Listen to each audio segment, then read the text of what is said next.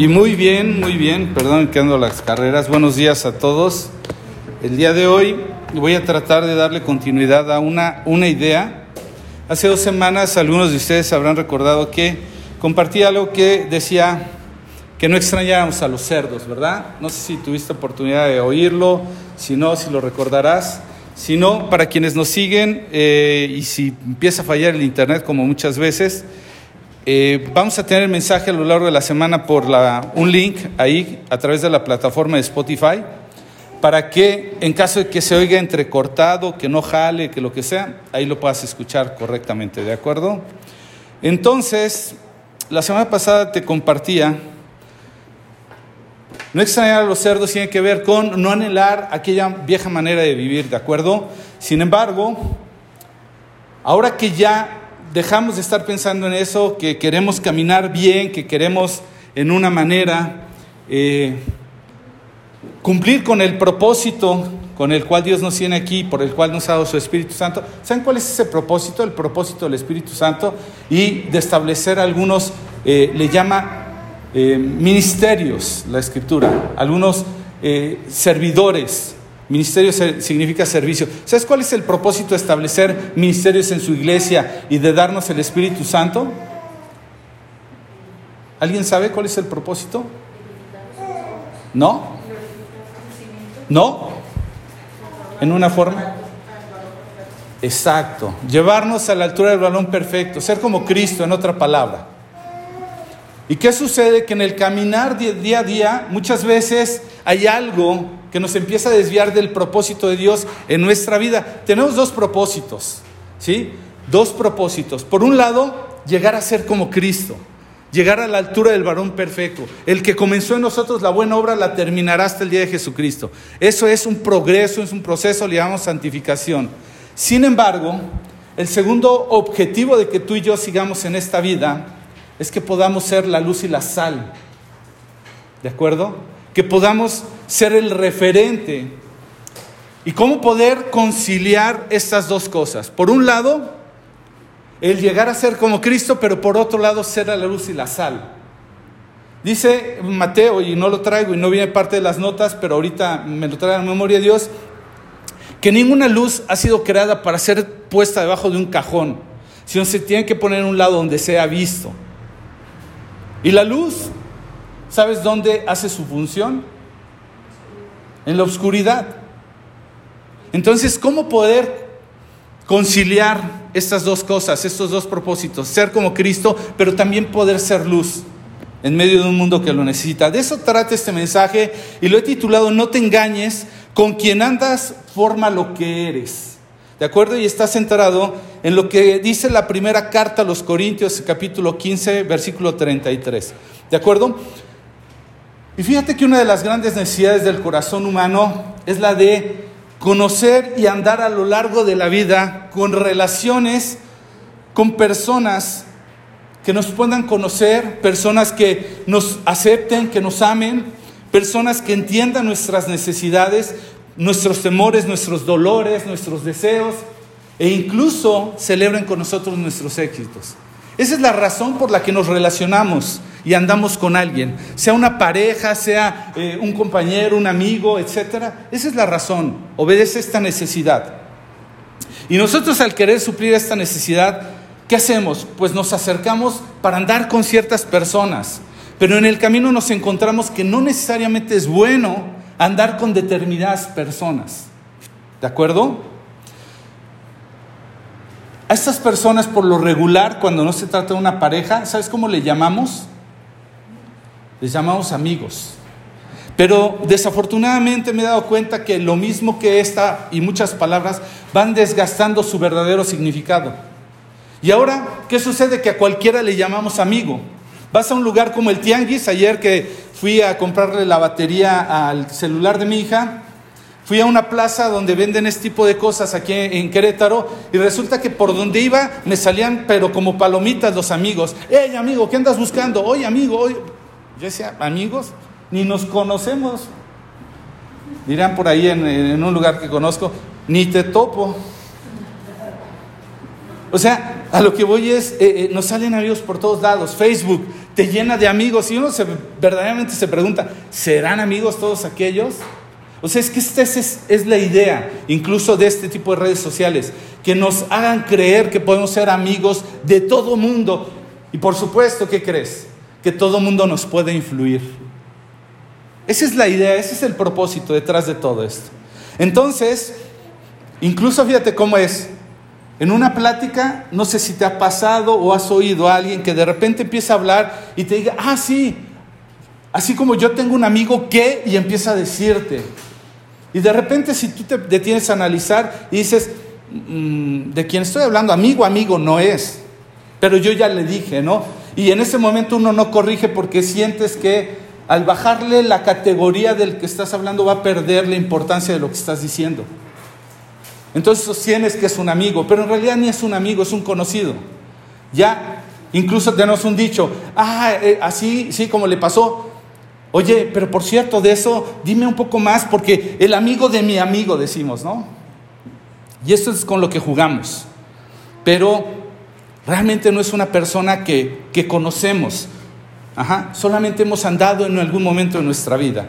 En nuestras redes sociales de repente veo fotos y veo videos de gente que de pronto está viajando y sube un video y está así con un cuate que acaba de conocer hace cinco minutos y ya se tratan como los brothers de toda la vida, ¿no? No, no, aquí estoy con mi compa viviendo momentos memorables.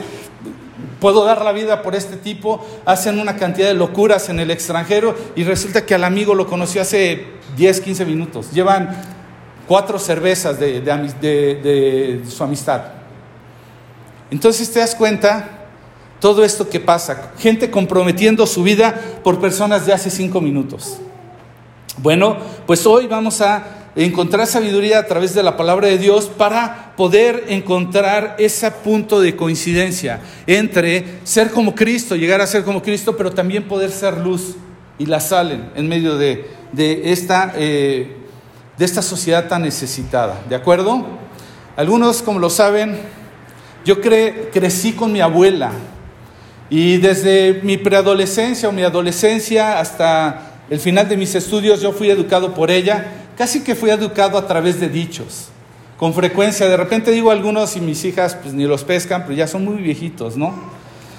Y mi abuela tenía un cuidado muy particular por saber dónde andaba y con quién andaba. ¿sí? Ella decía, el que con lobos anda, aullar se enseña. En otras palabras es, dependiendo con quién andas va a formar lo que eres. Y tenía amigos, y entre ellos mi primo que aquí se encuentra, y convivía con esa gente. Y al paso del tiempo, todos adultos, y no te puedo decir que todos llegaron a ser muy malas personas, pero sí te puedo asegurar que en alguna manera muchos de nosotros jugamos como que en la cuerda floja, en el límite de la influencia que nos generábamos entre hacer de nosotros personas que hagan la diferencia y no. La verdad es que muchos de nosotros, gente que nos rodeamos en la zona donde yo crecí, de verdad no sé qué hubiera sido de mi vida, en muchas maneras. Doy gracias a Dios en su misericordia que nos ha hecho personas diferentes, porque de verdad, si me hubieras conocido en esa época con la gente que me andaba, hubieras temido de, de caminar conmigo. Pero la escritura nos enseña sabiduría por medio de su palabra, porque lo dice de esta manera, dice, no se dejen engañar, las malas compañías corrompen las buenas costumbres. Ese es el aullar con lobos que mi abuelita quería cuidar, pero la palabra de Dios, Dios ya lo había dicho mucho tiempo antes. No se dejen engañar, las malas compañías corrompen las buenas costumbres. Y aquí está la clave, en no dejarnos engañar. El corazón es engañoso. ¿Sí? Como te digo, haces amigo íntimo, carnal, entrañable, eh, bro, a cualquiera que conoces apenas, porque te has dejado engañar por la persona o por tu propio corazón. Pero 1 Corintios 15, 33 dice, no se dejen engañar. Esa es una regla, es un principio. Las malas compañías corrompen las buenas costumbres. Si tú ya traías buenas costumbres, si tú estás empezando a caminar con Dios y empiezas a adquirir buenas costumbres, si te dejas engañar, esto lo va a corromper. ¿De acuerdo? Entonces, no se dejen engañar. Si somos honestos y hacemos un examen y podemos ver ahora eh, de qué manera nos hemos estado queriendo engañar, porque andamos con personas que no abonan a nuestra vida, con personas que en una manera, ¿sí? Empiezan a determinar la manera en la que hablamos, nos comportamos, pensamos, hasta el punto que lo hacemos igual que ellos, ¿sí?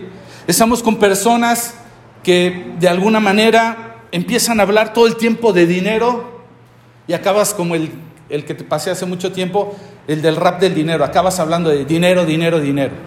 No, y todo el tiempo se están fijando, no, y ese carro, y viste esa navezota, y viste ese carro, esa casa, y, y al rato tú volteas a ver tu iPhone 13 y dices, ¿qué es esta basura? ¿Cuándo va a llegar el 14? Y tú dices, por favor, o sea, Andas en tu vehículo 2022 y dices, ¿cuándo voy a cambiar esta chatarra? ¿Por qué? Porque te eh, influiste tanto por las personas que ya hasta lo último del último que traes ya ni siquiera te satisface porque ya quisieras traer lo que va a salir. Porque fuiste envuelto por esas costumbres, por esas pláticas, esas prácticas, ¿no? Terminamos pensando igual que ellos. Si estás con personas que hablan groserías, malas palabras, pensamientos picosos, ¿qué sucede? Empiezas con un ah, canijo y acabas con un ah, veto a saber cómo acabas. ¿Por qué? Porque empezamos a ser influidos. Si andamos con ciertas personas, hay que ver cómo vamos a terminar. ¿De acuerdo? Y yo tengo que aclarar, como te lo dije, que no es un llamado a salirte, apartarte, alejarte de esas personas. Esto no se trata de eso. Se trata de cumplir ese llamado, de ser la luz y la sal, sin dejar de perseverar a la meta, que es ser como Cristo. ¿De acuerdo? No es una invitación a apartarnos, sino por el contrario, aprovechar a cómo invitarlos a una vida con Cristo por medio de nuestro testimonio. ¿Sí? Entonces esto eh, eh, es una, una especie de evaluación a través de la cual Dios nos va a permitir hacer las correcciones para dirigir mejor nuestras relaciones, porque no se trata de segmentar para apartar, tenemos que cumplir las dos cosas, ¿ok?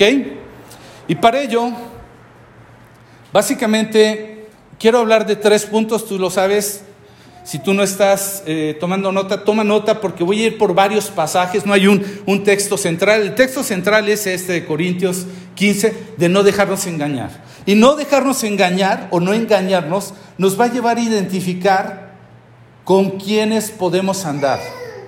Los que nos llevan a ser más como Cristo contra los que no. ¿De acuerdo? ¿Alguien llegó a la transmisión? Más o menos. ¿Qué?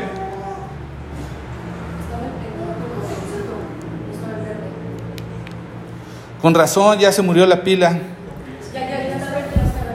Bueno, pues vamos a ver, a ver qué funciona.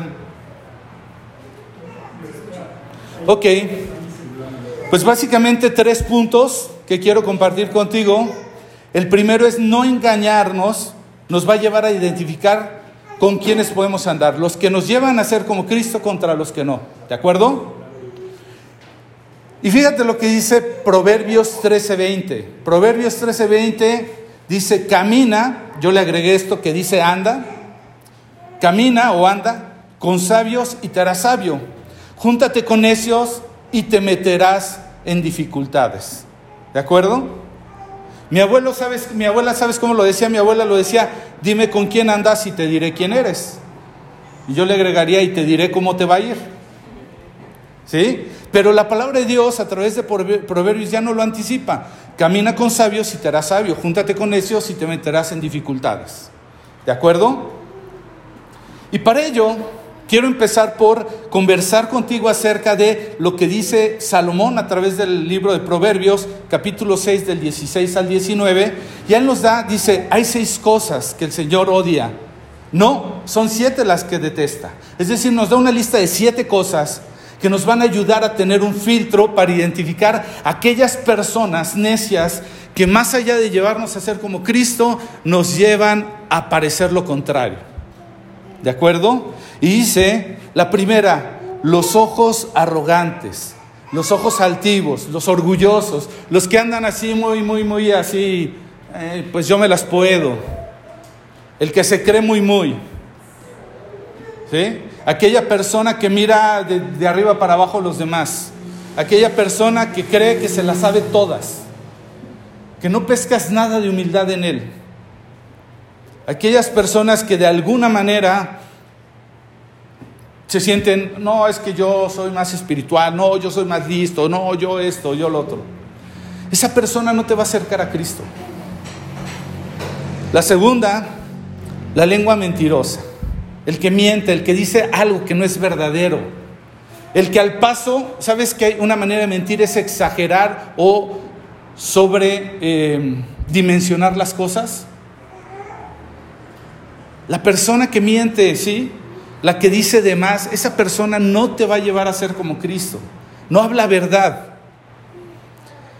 Tercera cosa, las manos que matan al inocente. Y aquí no se refiere, o sea, si tú puedes decir, bueno, yo no me ando acá entre presidiarios, no ando con secuestradores, no.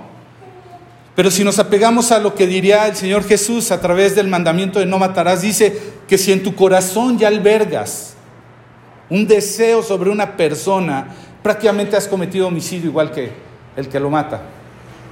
O sea, hay gente que suele traer violencia, pero en la piel. O sea, que a donde vas todo el tiempo quiere pelear. Que ya no sabe quién la hizo, sino quién la va a pagar. Esa gente que, solamente piensa en echar bronca. No, no has ido con alguien que de repente todo el tiempo te la tienes que pasar de, no, tranquilo, no, no pasó nada. Que vas a un restaurante y de repente, bueno, se la quiere hacer cansada al que atiende, al gerente, te manda a pedir al dueño y al quien sea, porque no le llevaron una servilleta o algo así. Tú dices, hey, espera, yo te la traigo. El que va peleando todo el tiempo en el carro, el que va buscando violencia, el corazón que trama el mal, ese que está maquinando, ese que está buscando la tranza, ese que está buscando a ver cómo hacerlo mal el gandaya le diríamos, el, el que abusa, el que no va por el lado derecho, siempre le está encontrando el lado. ¿Sí? Su mente lo está utilizando para, para tramar el mal, para desearle el mal a alguien, para cobrársela. Te acercas con él, le platicas una situación y empieza, no, yo que tú, no sé qué, y, dices tú, ay, ¿para qué se lo dije, no? los pies que corren a hacer lo malo. O sea, no es solamente aquel que piensa en mal, sino que ya le pica por hacerlo, ¿sí?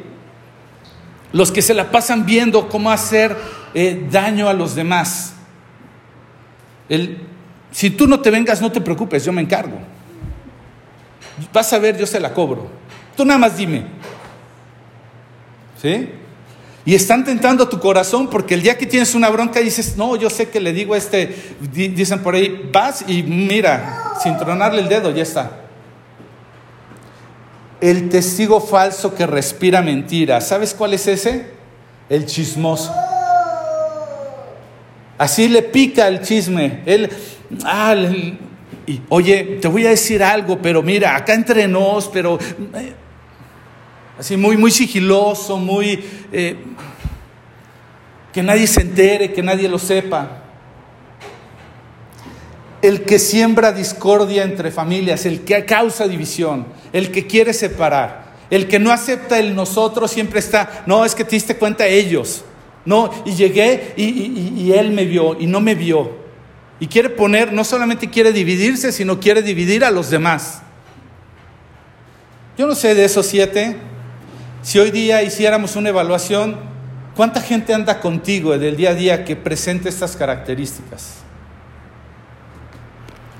Lamentablemente hay personas que desafortunadamente por hacerlas tan cercanas a nuestra vida nos han llevado a destinos fatales. Historias que de repente dices al que está en la cárcel, ¿por qué estás aquí? Es que un amigo, por un amigo. El amigo puede o no estar en la cárcel, pero tú ya estás en la cárcel. Mal lugar, mala hora, malas compañías. Aquel que dice, ¿y por qué te metes lo que te metes? ¿Por qué? Es que un amigo. La persona que me llevó a la pornografía fue un amigo. Bueno, quien yo creí que era un amigo. Entonces, no tener sabiduría respecto a cómo distinguir qué personas me conviene considerar como amigo, como influencia para mi vida, me lleva a cometer todos estos errores y a pagar las consecuencias. El proverbio camina con sabios y te harás sabio. Camina o júntate con necios y te meterás en dificultades. ¿Recuerdas alguna dificultad en la que te hayas metido por alguien que llamabas amigo? Pero fíjate qué dice, hay redención para esto que te estoy diciendo. En la palabra de Dios a través de Jeremías, capítulo 15, versículo 19, esto responde el Señor, esto es para ti, esto es para mí, si has estado caminando con esos amigos o esos que has llamado amigos. Si regresas a mí, te restauraré para que me puedas continuar sirviéndome. Si te vuelves, arrepentimiento, si te devuelves a Dios, yo te voy a restaurar para que me sirvas. Acuérdate, Dios quiere que seas la luz y la sal. Si te vuelves a Él, Dios lo va a usar para que le sirvas. Si hablas palabras beneficiosas en vez de palabras despreciables, serás mi vocero. Serás, dice la escritura, un vaso útil de honra, un utensilio en las manos de Dios. Y mira lo que subrayé, tienes que influir en ellos no dejes que ellos te influyan a ti. ¿Sí? Que ellos se hagan a ti, no tú a ellos, dice otra versión, la 60 creo. Entonces, ahí está la clave. Tenemos que ser firmes para poder influir en ellos y no dejar que ellos nos influyan a nosotros. Desafortunadamente esta gente empieza a transformar nuestra manera de pensar, nuestra manera de hacer, nuestra manera de caminar, nuestra manera de sentir, nuestra manera de todo. Pero Gálatas 5, 22 al 23 nos da, por medio de Pablo el apóstol, la base de cómo podemos encontrar gente a quien sí seguir, con quién andar, porque nos va a acercar a ser como Cristo, porque los frutos, dice, en cambio, la clase de fruto que el Espíritu Santo produce en nuestra vida es amor, alegría, paz, paciencia, gentileza, bondad, fidelidad, humildad, control propio. No existe ley contra estas cosas. Tarde o temprano la gente acabamos de reconocer que cuando hallamos esto en una persona no va a haber nada que se resista. Te pongo el comparativo.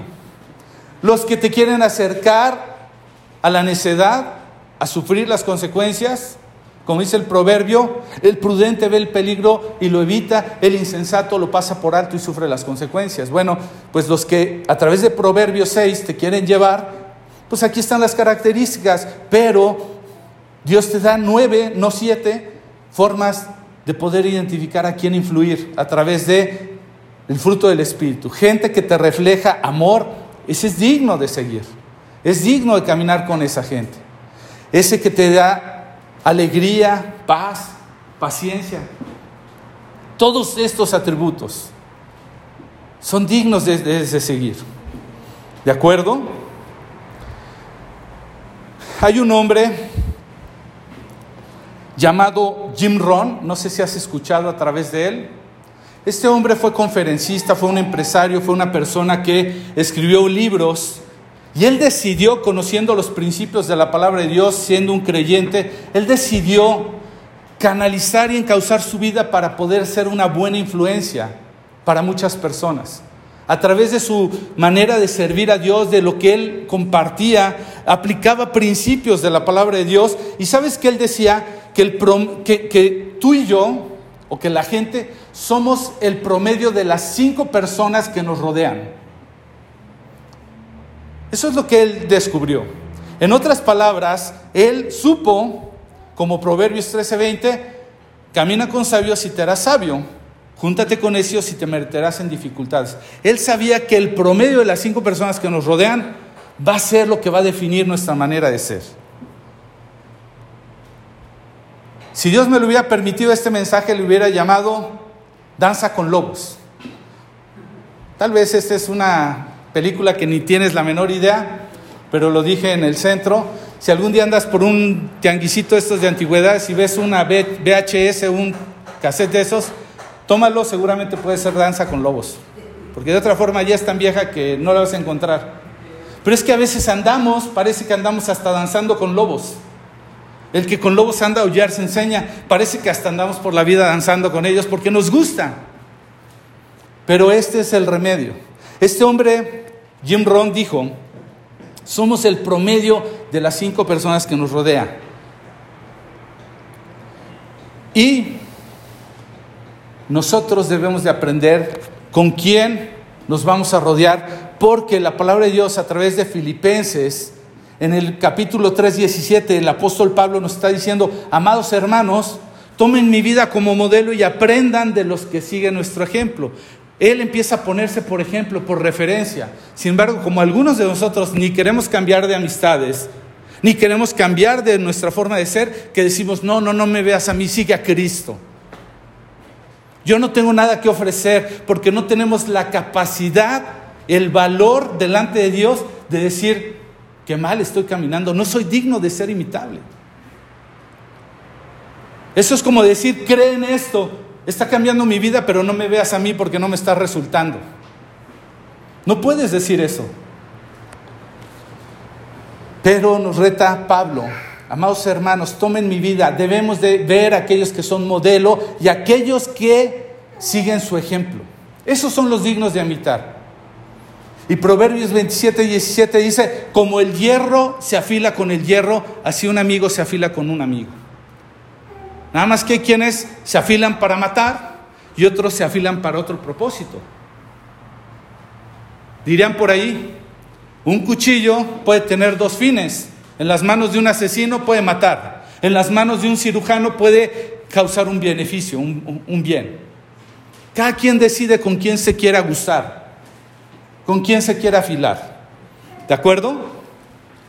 El punto número dos, si tú estás tomando nota, es que si no nos engañamos, vamos a poder identificar a qué nivel podemos andar con las personas. Porque como te dije, no se trata de separarte en una burbuja y alejarte de todo mundo, pero tampoco se trata de llevar al que no refleja a Cristo hasta el círculo más cercano de tu vida.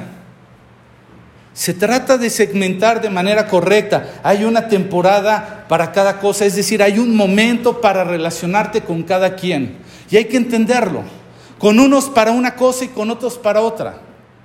Cuando tú y yo conciliamos estas dos cosas, saber elegir a quién sí imitar y a quién no, pero saber que con quienes andamos, para qué propósito andamos, podemos distinguir la temporada con cada uno. Para ello hay una lista que quiero que la notes. La primera lista habla, la primera en la lista habla de las relaciones de día a día. Esas personas con el que te cortas el cabello, con el de la tiendita, con eh, ¿qué te gusta? con el que vas a reparar tu auto, no sé. Gente que está en tu vida cotidiana, pero error sería llevarlo a un nivel y vaciar tu vida. Hay gente, yo una vez fui con alguien que me atendió para algo y me compartió detalles tan personales que yo dije, ¿qué onda? O sea, me sentí tan incómodo, dije, no es el lugar, ni soy la persona. ¿Qué necesidad en esta persona? Pero es esa persona que pues en alguna forma es, son circunstanciales. O sea, yo no sabía que ella iba a estar en la tienda, la trato, soy amable, le comparto. Yo siempre le digo a las personas, yo intento ser intencional, me voy a cortar el cabello en tal lugar para que el día de mañana conozcan a Cristo. Pero no, o sea, yo voy a una que se llama, eh, no, no me acuerdo, Ibáñez, no me acuerdo, a cortarme el cabello y ya tengo una relación con Luis, al que me corta, con su hermana, y conversamos algunas cosas más o menos, si me dice a qué se dedica, ya le digo que soy pastor y de ahí surge algo, pero yo no vacío mis problemas con Sandra delante de ellos, ¿no? Y si el día de mañana ellos cambian su negocio a otra, a otra colonia, yo no voy a mudar mi casa porque ellos se cambiaron. Simplemente es circunstancial. A veces se acaba la relación, a veces algunas sí llegan a ser más largas. Y esto lo podemos ver en ejemplo dentro de la escritura a través de los evangelios el Señor Jesús andaba con mucha gente, mucha, multitudes le seguían. Y entre esas multitudes, muchos escucharon sus enseñanzas, algunos las recibieron, algunos las apreciaron, otros no. Pero unos incluso recibieron milagros o atestiguaron milagros. Está en el capítulo 17 de Lucas la historia de diez leprosos. Nueve fueron sanos y se fueron. O sea, pues ya recibieron la bendición de encontrarse con el Señor Jesús y no se sabe más. Uno sí le recibió y le siguió. Tenemos casos de gente, la, alimentación de cuatro mil, de cinco mil, anduvieron ahí, se iba a otra aldea, lo siguieron, pero no sabemos nada de ellos, ni sus nombres, ni nada. Y bien es cierto que en algún momento el Señor les dice, a la verdad ustedes me siguen porque les di de comer. Pero no hay profundidad en la relación. ¿De acuerdo? Entonces son ese tipo de personas que en alguna forma no tenemos más referencia. En algún momento terminó la circunstancia, pero pudimos testificarles. ¿De acuerdo? Hay las relaciones por temporadas. Este tipo de personas, por algún momento les podemos seguir, nos podemos eh, relacionar, pero esto, estas temporadas muchas veces se definen o en relaciones por propósitos específicos o se vuelven permanentes o de toda la vida. Son personas, yo por ejemplo tengo amistades que en alguna manera conocían la preparatoria, se hizo un grupo padrísimo, pero con una de ellas me hice amigo de toda la vida. Entonces, algunas detonaron a toda la vida y algunas nada más Dios sabe que en un propósito. Una de ellas Hace no mucho me contactó, era una persona que yo buleaba todo el tiempo, buleaba en la prepa. Y me contactó y me dijo, oye, escuché tu mensaje el domingo pasado, impactó mi corazón. Y yo dije, ay, de mí. Y me dice, quiero que me dediques una hora, quiero hablar contigo, porque quiero conocer cómo fue que Dios transformó tu vida, quiero conocer tu testimonio. Cumplió un propósito y ahora lo veo en una manera diferente y es un buen amigo, y lo disfruto. En una relación no me veo ni me tomo un café cada ocho días, pero disfruto la oportunidad del testimonio de lo que Dios me permitió. Pero esas personas con propósito pueden prefigurarse en la escritura como aquellos 72, coincidieron con el Señor Jesús. En Lucas capítulo 10 los, los podemos ver, fueron enviados de dos en dos a las aldeas y cumplieron propósitos específicos, fueron a sanar enfermos, expulsaron demonios, regresan emocionados porque aún los demonios se, se sujetaban en su nombre. Pero no se sabe más. Eran parte del grupo, cumplieron una función, un momento en la vida y en el ministerio con el Señor Jesús. Sin embargo, de esos 72, en algún momento surgen 12. Él elige a 12. Y esos se vuelven amigos de alguna manera permanentes o de toda la vida. Y esos 12 son personas con las que se camina buena parte de la vida, se pasa mucho tiempo, se comparten muchas experiencias, se disfrutan cosas en común. El Señor pasaba momentos para descansar, para viajar, para hacer muchas cosas con los doce discípulos, para visitar amistades. Y finalmente dentro de esas permanentes, no todas se vuelven relaciones íntimas.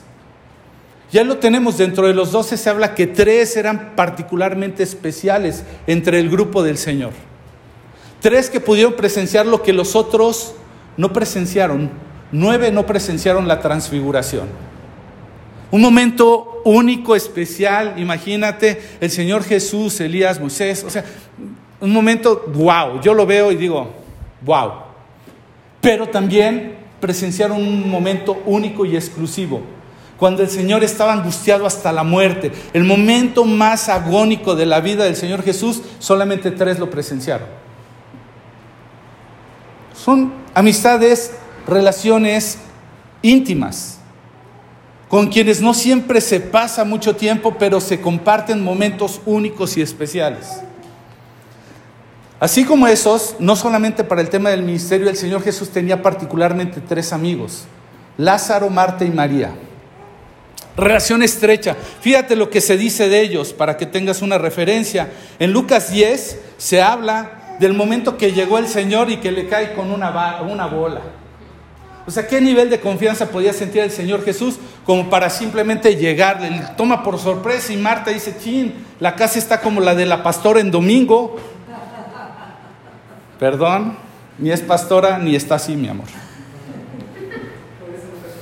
¿Eh? No era para ti, por eso no dijiste de quién habla, hasta volteó. O sea, Marta se empieza a afanar y empieza a los que hacer. Ya nos cayó el Señor Jesús y viene con trece. Bueno, doce, él. No sé si alguien más, pero iba con sus discípulos. Y llega él en confianza a un lugar que sabe que puede llegar en cualquier momento. Eso no era común, es más, hoy día que te caiga ahorita alguien, hasta te molesta. Dices, hubieras, avísame, ¿no? O sea, sí dices, pásele, pero no estás así como yupi. En esa época no era sencillo llegar a cualquier lado porque los recursos escaseaban. No era gente muy, muy próspera, era gente oprimida. Pero el Señor Jesús tenía confianza de llegar en cualquier momento a la vida. Fíjate lo que dice Juan, Juan en el capítulo 11, cuando muere Lázaro. Versículo 3 dice, Señor, tu querido amigo está muy enfermo. Tu querido amigo. Era alguien especial en su corazón. Es más, más adelante en el 11.5 dice, aunque Jesús amaba a Marta, María y a Lázaro, los amaba a los tres, era gente especial, era gente que se necesitaba, era Señor, si hubieras llegado, etc. Es más, creo que en el 36, el 38, dice que Jesús lloró. Le dolió. Tenía el poder para resucitarlo, quizás sabía, ha habido posturas respecto a por qué lloró, si lloró por su incredulidad, no, etc. Lo cierto es que manifestó un momento especial por él. Es gente íntima. ¿Y cuál es el problema? El problema no es relacionarnos con los demás, el problema es que al carnicero lo queremos llevar a la intimidad de nuestras vidas y entonces tenemos un desgarriate. ¿Por qué? Porque nos empezamos andar con gente que no tiene que andar de manera tan cercana cuando tenemos que aprender a entender a qué manera podemos llevar las relaciones. Mi esposa con frecuencia, a veces en un club a donde íbamos o en las actividades del ballet de mis hijas, de repente se relacionaba con la mamá de alguna de las personas y me decía, ¿por qué no te acercas a fulanito, al esposo? Y en mi mente que no sabe a veces eh, separar muy bien estas cosas, de repente le digo no, porque yo me estoy imaginando que quiere que me haga el íntimo de esa persona, cuando simplemente me dice, acércate. Puede ser circunstancial, no sé si conozca a Cristo y el día de mañana venga y se congregue con nosotros. Pero yo no sé manejar esto y siempre le ando renegando y le digo, no. Como en una ocasión Dios me llevó a una relación con un joven que les he testificado que era vecino mío, fue temporal. Inicié de la nada de verlo, yo decía, jamás me voy a poder relacionar con este hombre, todo tatuado, oyendo la música que yo no escucho, andando con su perro ahí todo rudo, y yo diciendo, yo con mi perrita ahí, mi Duma. Entonces yo dije, jamás me voy a relacionar. Pero Dios me dijo, hazte amigo. ¿Era circunstancial? No, porque se volvió temporal. Cumplió un propósito, ya no se volvió de toda la vida, lo veo, lo sigo en redes, pero tampoco creas que me voy a visitarlo cada mes o cada dos meses. Cumplió un propósito, conoció de Cristo. Tus amigos de toda la vida son aquellos que te estarán animando a vivir más para Dios y a crecer en un carácter que refleje su gloria. No puedes hacer un amigo de toda la vida. ¿Cuántas veces firmaste una playera en algún momento y no, tú y yo, inseparables amigos, nunca cambies, vales mil y demás? Y hoy no tienes ni la menor idea de dónde está esa persona. Ni la playera. Ni la playera. Exacto. No tienes ni eso ni la playera, seguramente. Ajá. Entonces, ¿qué tenemos que hacer? Necesitamos identificar el sitio correcto para cada una de estas relaciones. Identificar hasta dónde llega el propósito de Dios, porque como dice Eclesiastes 3, todo tiene un tiempo debajo del cielo. Todo tendrá un tiempo con esa relación. ¿Hasta aquí me siguen? Ok. Punto número 3. Si tú no te engañas, como lo habíamos leído en Corintios, no se dejen engañar, las malas compañías corrompen las buenas costumbres, pues no nos engañar, si no nos engañamos, nos va a llevar a aprender lo mejor de cada quien con quien andamos. Sea un seguidor de Cristo o no. ¿Sí? Y no andar aprendiendo lo que no debemos, aprender lo mejor. Aunque primera de Tesalonicenses 5, 20, 21 se refiere, dice, no se burlen de las profecías, sino pongan a prueba todo lo que se dice, retengan lo que es bueno. No lo voy a sacar de contexto, estoy tomando el principio que Pablo está poniendo, aunque habla de las profecías, habla de un principio de retener lo bueno. Retener lo bueno. ¿De acuerdo? Entonces, ¿para qué nos va a servir ese principio? Porque hay una importancia de comprender que todas las personas no somos perfectas. Sea seguidor de Cristo no, no somos perfectas. Sin embargo, si nosotros somos sabios, podemos aprender de ello. ¿De acuerdo? ¿Cuál es el filtro? El principio de la sabiduría es el temor a Jehová. Ser sabio no significa tener conocimiento o información. ¿Sí? Tener conocimiento no nos hace sabios. La sabiduría viene de saber qué hacer con ese conocimiento.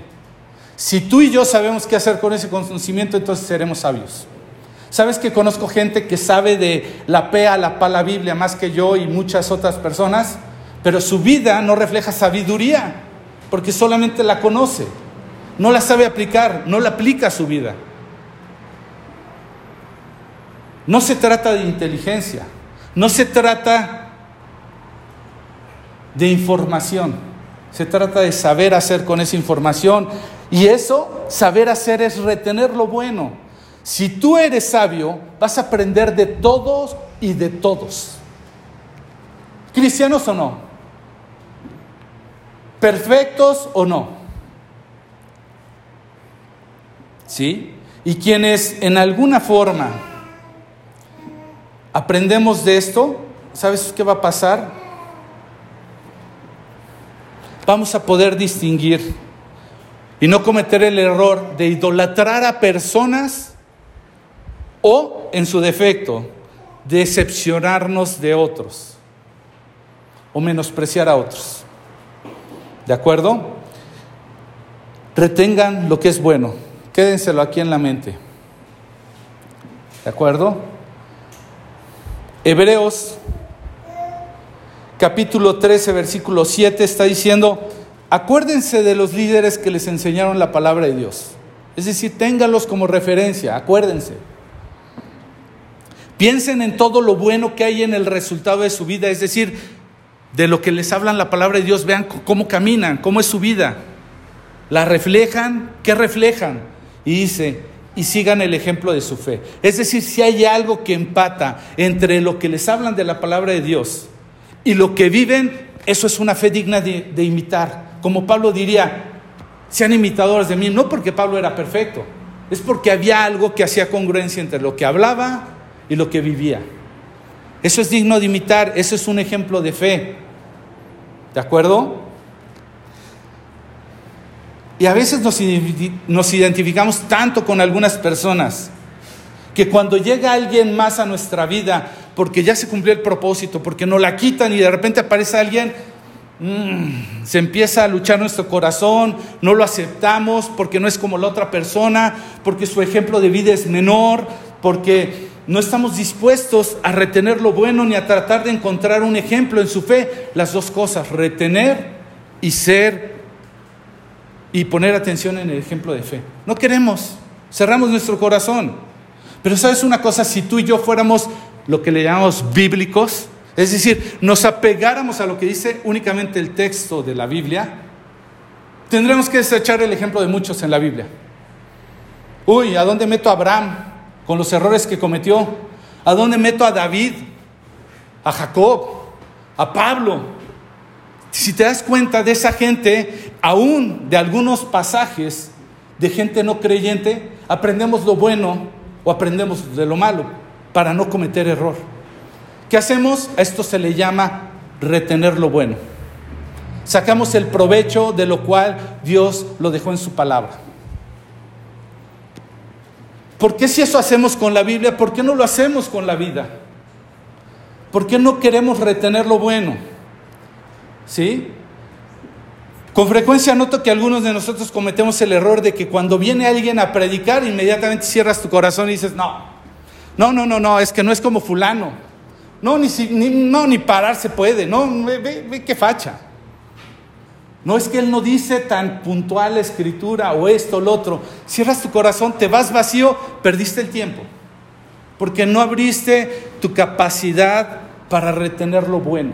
Porque algo, ¿sabes? Dios no se equivoca. Dice Isaías que su palabra nunca regresará vacía. La única forma de que regrese vacía y no cumple el propósito por el cual le envió es que tú no quieras retener lo bueno. La palabra de Dios por sí sola ya es buena. No importa cómo te la predique el hombre. Si sea hábil o diestro para tener una oratoria, una homilética correcta, que digas, wow, es que manera de poner ejemplos, su manera de, de hablar, de gesticular, me invitaba. No, no, me estaba aburriendo, me estaba durmiendo. ¿Sabes? los discípulos tuvieron al mejor de los maestros, al mejor de los predicadores, pero Judas no quiso retener lo bueno. El problema no estuvo en el que estuvo enfrente de él, el problema estuvo en el corazón del que estaba enfrente de él.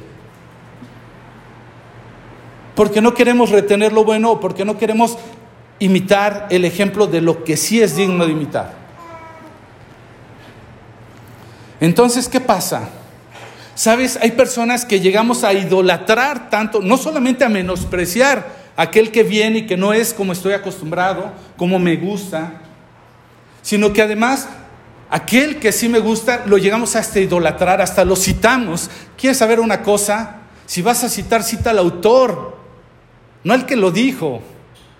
Si esa persona dijo algo fue porque es inspirado por el Espíritu Santo de Dios y entonces el autor es Dios. No está descubriendo, ni yo estoy descubriendo, ni nadie descubrimos el hilo, el hilo negro. Estamos citando la palabra de Dios. Entonces llegamos a idolatrarlo de tal forma, ¿sí? Que hasta queremos hablar como Él habla. Y no estoy desconociendo de verdad estas personas que son más preparadas, que son más diestras, que tienen habilidades y dones y talentos. El problema no está en ellos, quizás lo hacen en la mejor manera. El problema está en nosotros que estamos reteniendo lo que no tiene que ser bueno. Y tan es así que voy a decirte algo que dijo una persona sin decirte el nombre precisamente por lo mismo, que no me gusta. Que este hombre dijo, una de las ironías de proclamar la palabra del Señor es que la gente a menudo se fascina con el predicador, pero no con el mensaje que demanda una acción de su parte. ¿Entendimos? Perdón, veo que algunos se están distrayendo. ¿Entendimos? Una de las ironías de predicar o de proclamar la palabra del Señor es que la gente a menudo se fascina con el predicador, pero no con el mensaje que demanda una acción de su parte. Esto es como, como si lo que importara fuera el mensajero y no el mensaje. ¿Te das cuenta qué nivel estamos despreciando, desechando. Hay gente que yo te lo aseguro, he ido a un lugar, han oído tal predicación y dicen, wow, no, no, es que este hombre tiene una manera, bueno, impresionante de comunicar la palabra de Dios. ¿Y de qué trató el mensaje? No me acuerdo, pero estaba buenísimo. Wow. Algo así como de, no, no. Yo me quisiera ir que de todo lo que me hubieran predicado, una palabra me quedara aquí dando, rebotando en la cabeza toda la semana. Esa es la razón por la que los jueves les digo, ¿qué te, qué, te impactó? ¿Qué rompió tu cabeza? A veces la gente ni siquiera recordamos. 52 mensajes en un año Dios nos regala a través de su palabra. Y hay mensajes, te lo aseguro, que me gustaría predicar cada tres meses. Y te aseguro que la gente se maravillaría porque diría, oh, wow, qué buena palabra, es nueva.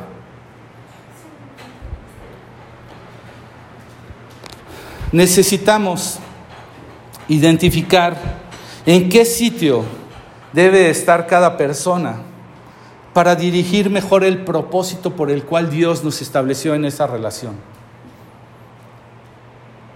La pregunta para nosotros, ¿hemos identificado con quienes hemos condicionado nuestro corazón sin saber que es Dios quien nos está queriendo hablar y nosotros lo estamos rechazando? Uno dice, wow, Parece que Dios solamente me quiere hablar por Él, por Él, por Él. Y tú dices, no, Señor, ¿no tienes algo mejorcito? Tenemos personas a quienes nuestros ojos, hasta cerrados, se dejarían influir porque nos hemos identificado nada más con ellos. ¿Sabes que hay gente que defiende ciertos? Recientemente eh, con una persona con la que teníamos un discipulado, me decía, eh, mi hermano, ¿qué piensa el pastor tal? ¿Y qué piensa el pastor tal? Porque escuchaba predicaciones de diferentes pastores. Y yo le decía, bueno, pues mira, hay algunas cosas que me gustan de este hermano, otras de este otro, etcétera.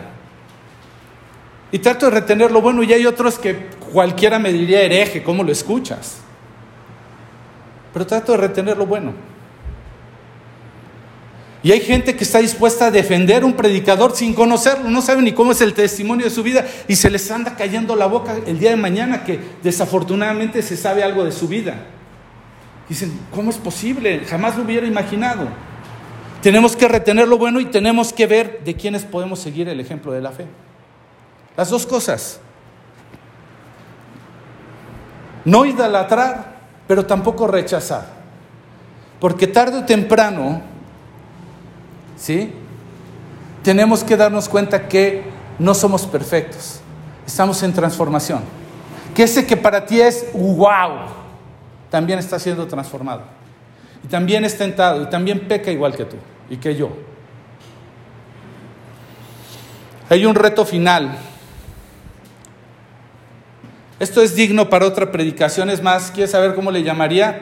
ni siquiera la tengo hecha, ni, ni sé si algún día Dios me lo conceda. Pero yo le llamaría, ¿somos contados en la mano de alguien?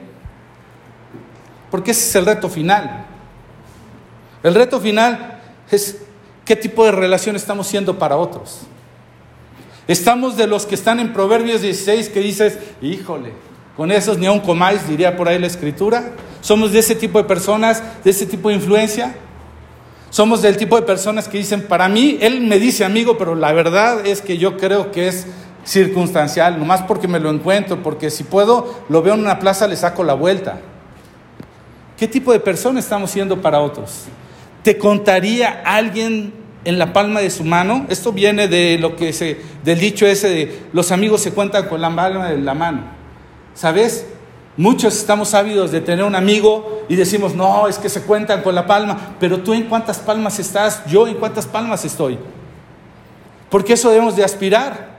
No solamente de ser bien referidos o inspirados, para llegar a ser como Cristo, sino de ser luz y de ser la sal y de estar en la palma de la mano de alguien. Amén. Ya terminé, pueden descansar. Vamos a pedirle al Señor mientras eh, mis hermanas de la alabanza se preparan. Vamos a pedirle al Señor que no nos engañemos con quien andamos tarde o temprano va a formar lo que somos. Amén. Vamos a orar, quiero que ores conmigo. Señor Jesús, te quiero dar gracias por tu palabra. Te quiero dar gracias porque el día de hoy quiero retener lo bueno. Independientemente del caminar de Luis, si hay algo que es digno de imitar, permíteme imitarlo. Y si no, simplemente confía en que tú lo estás transformando y así de cada hombre o mujer que están queriendo enseñaros la palabra de Dios. Señor, danos determinación para poder identificar bien quiénes nos inspiran, quiénes no, y a qué nivel caminar con ellos, o con qué propósito. Reconociendo que tú nos estás transformando, Señor. Te queremos dar gracias, Padre, porque esto nos equipa, nos, da herramientas prácticas para caminar el día a día y para poderte entregar la gloria. Gracias, Dios, porque sabemos que vas a hacer grandes cosas en medio de nosotros, porque no habremos de hacernos a ellos, sino ellos se harán a nosotros. Y cada vez más podremos encontrar tu voluntad en todo esto, Dios. Gracias. Bendice a mis hermanos, bendice mi vida y que en todo lo que hagamos tenemos la gloria, Padre, en el nombre de Jesús. Amén.